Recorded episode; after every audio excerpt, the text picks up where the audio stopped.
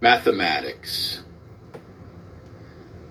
It seems like it was in another life, but one day I played the piano.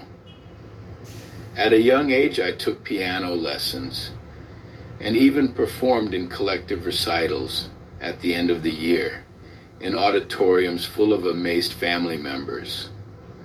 But none of that is important. The important thing is that I just had an insight that transported me to this parallel universe of the person I once was.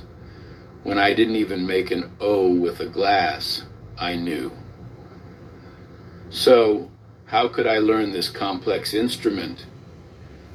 Being, even if for a moment, again in the skin of that little being who once dressed me, I was able to experience and examine the unusual method I used to survive, which, by the way, seems much more difficult to me today than just deigning to understand the meaning of the brackets and the treble and or bass clefs.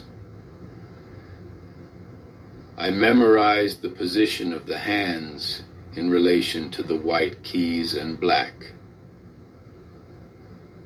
Just look at how strange I was, um, meaning the sounds, the emotion of the signs None of these interested me more than the position of the hands of my beautiful teacher, whom I, precociously romantic and platonic, would never dare disappoint.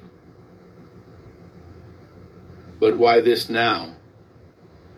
To prove to myself that mathematics is the basis, not just of the world of atoms, the origin of my formation as a person to deny her is to deny myself.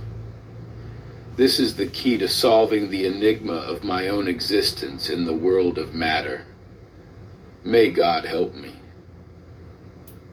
Mental note I need to get back to the piano.